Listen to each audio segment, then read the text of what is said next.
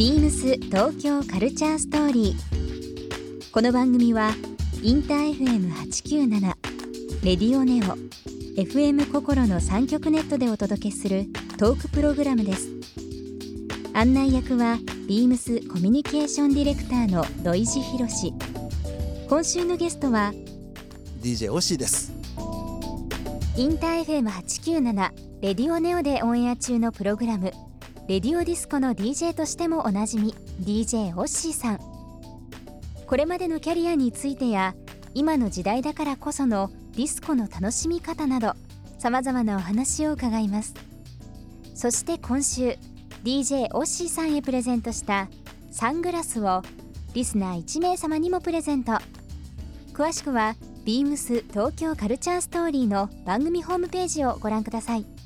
応募に必要なキーワードは番組最後に発表します Beams. Beams. Beams. Beams Tokyo Culture Story. Beams Tokyo Culture Story. This program is brought to you by Beams. Beams ありとあらゆるものをミックスして自分たちらしく楽しむそれぞれの時代を生きる若者たちが形作る東京のカルチャー。Beams 東京カルチャーストーリー。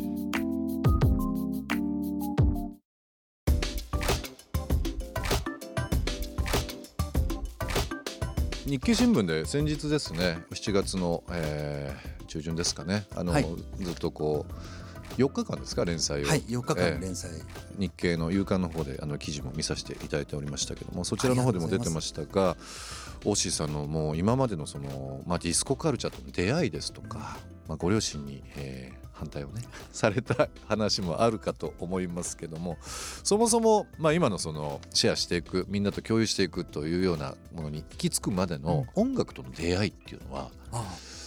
まあ本当に改めて聞くのもよくないんですけども、あそうですね。一番最初この 80s ディスコ、うん。まあ 80s ミュージックに、えーハマったというのは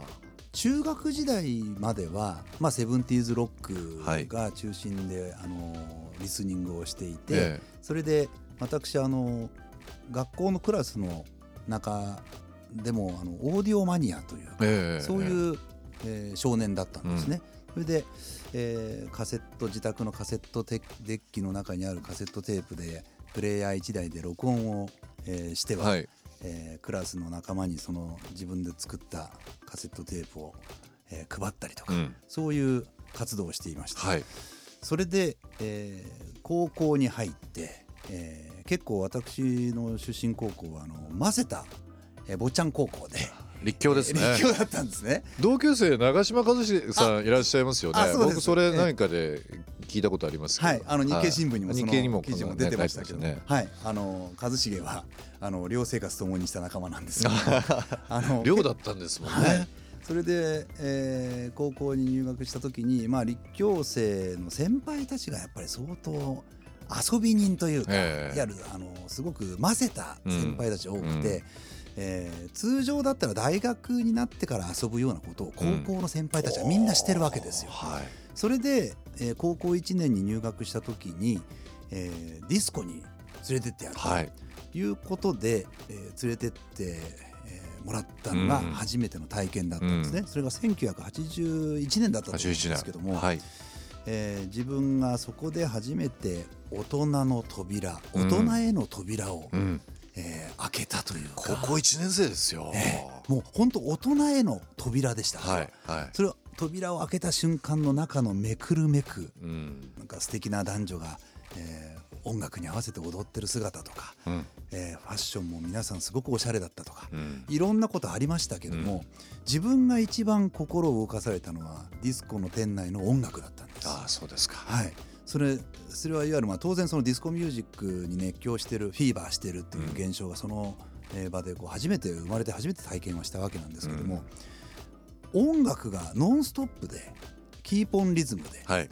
リズムキープでずーっと流れ続けているという、 on beat で流れているというはい。空間を生まれて初めて体験したわけですよ。うんそれ以来も私はあの同級生たちとディスコに行くライフスタイルの仕方が変わりましてなるほど。当時その81年ディスコ全盛時代でしたので、うん。サーファーディスコというのがすごく流行った時代なんですけどもあのー当然ディスコ行くぞ週末行くぞみたいな同級生たちに連れられてよく行ってたんですがみんな当然男女の出会いというか女性男子校だったんで、はい。主に女性を、えー狙いにみんな行くんですよ、うん。うん。出会いを求め、うんでも私の場合にはもうオーディオマニア出身でしたから、はい。もうその DJ ブースにかじりついてまして 一人女性というよりもえもうずっとブースにガラス越しにずっとあのかじりついて、ええ。ー当時当然全部大石さんガラス越しっていうのは DJ ガラスえガラス向こうでのプレイ？そうですそうです。ああそうなんですね。えいわゆるこのオープンスペースじゃなくて、うんラジオブースにあるような、え。ね、えー金魚鉢なんてよく表現してましたけどね。はいはいはい。あのそれでその DJ が操っているレコード一,、うん。一曲一曲かけて、えーお店の中にあるえーライブラリーにはい。レコードを戻す,、戻すとこの仕草を見ながらなんてかっこいいんだと。なんてかっこいいんだ DJ がやってる仕事はというふうにすごく思いながらかけてる曲一曲も知らないわけですよ。はい。それで知らなくてすごく素敵な曲ばっかりだなっていうのを少しでもこう覚えたいその場で、はいはいそれでレーベルはぐるぐる回ってるレーベルをこう一緒に 首をこう首を回しながらなえー見ながらこうメモって、うん。えー当時あのペーパーマッチはいが主流でしたけど、ペーパーマッチの裏に書いたりとかして、僕なんかあの勝手なイメージなんですけどやっぱり80年代のクラブシーンとかディスコシーンとかっていうのはですね、はい。やっぱりその非常に感度が高くてそのさ時代の先読みする人が集まって、うんうん。まあ、言葉言い方古いですけど不良が多かったようなイメージがすごい多いんですよ。ですね。でやっぱりこう地下ですとか、まあ、え東京でいうと六本木西麻布とかですね。なんかこうイメージ的にですよ。そういうのあってでただこうオッシーさんの今のそのレディオディスコを聞いたりですとか僕あの MX ちょっと前の話ですけど、はい。延々とあのミラーボールの下で男女が踊ってオッシーさんが DJ するというシュールな番組が大好きでして 健康的で、はい。でかつこう安心あまあ安全健全と言いますか、うん。なんかあの怖いとか不良とかっていうよりはすごくオープンでうん。楽しいという風なものをずっと思ってたんですよ。だからなんかこうオッシーさんの DJ とか DJ プレイに触れるようになってから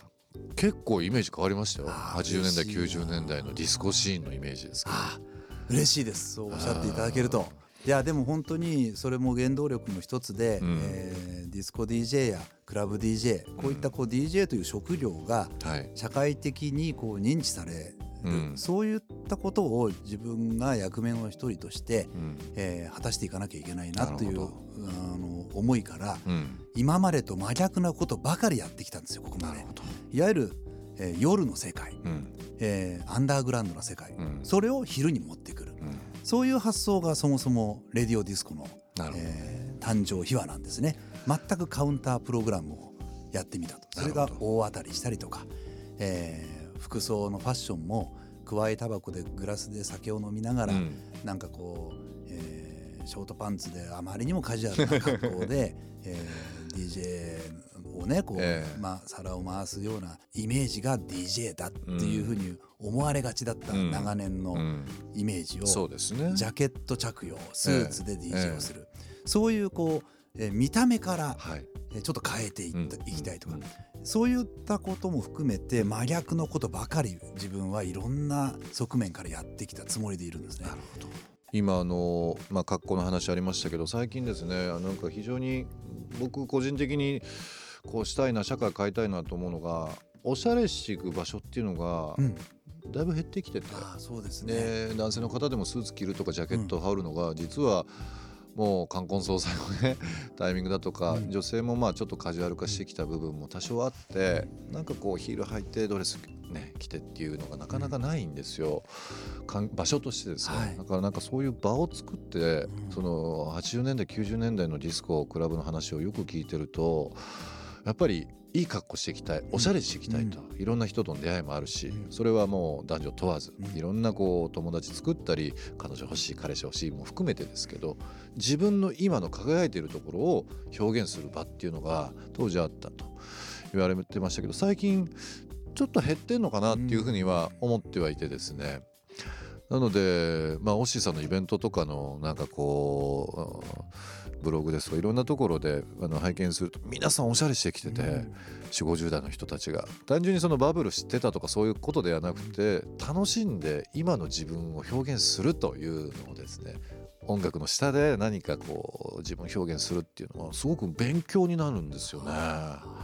でもなんかやっぱりあのイベントも含みですけどいろんな提案をしてですね今あの非常にインターネットで簡単に物が買えてですけどもそういうのもあるんですが、まあ、店頭とかいろんなところでスタッフと会話していただいたりですとかお客さん同士のコミュニケーションっていう場を作りながらですけどもなんかこう今の時代だからこそ僕令和は本当にコミュニケーションの時代だと思っててこうどんどんどんどん世界っていうのがある意味広くなりながらもすごく狭い部分地球の反対側の人ともオンタイムでいろんな会話ができたりする時代ですから、う、なんかこうやっぱり令和はコミュニケーションがどういうふうに、えー、進化していくのがいいのかなっていうのをちょっとこうキーワードにしながら考えていきたいなっていうふうには思っているんですけどね。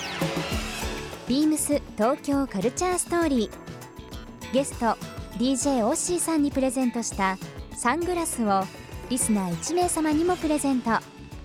応募に必要なキーワード「ディスコ」を記載して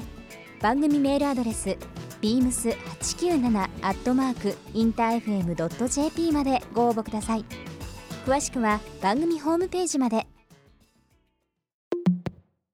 beams インターナショナルギャラリービームスショップスタッフ渡辺翼ですインターナショナルギャラリービームスで取り扱いしておりますペニカでは8月9日金曜日から8月18日日曜日まで親井工芸セレクトの器とペニカが提案する布の製品を合わせた夏の暮らしを提案します。ぜひ店頭に足をお運びください。ビームス東京カルチャーストーリー Beams Tokyo Culture Story This program was brought to you by Beams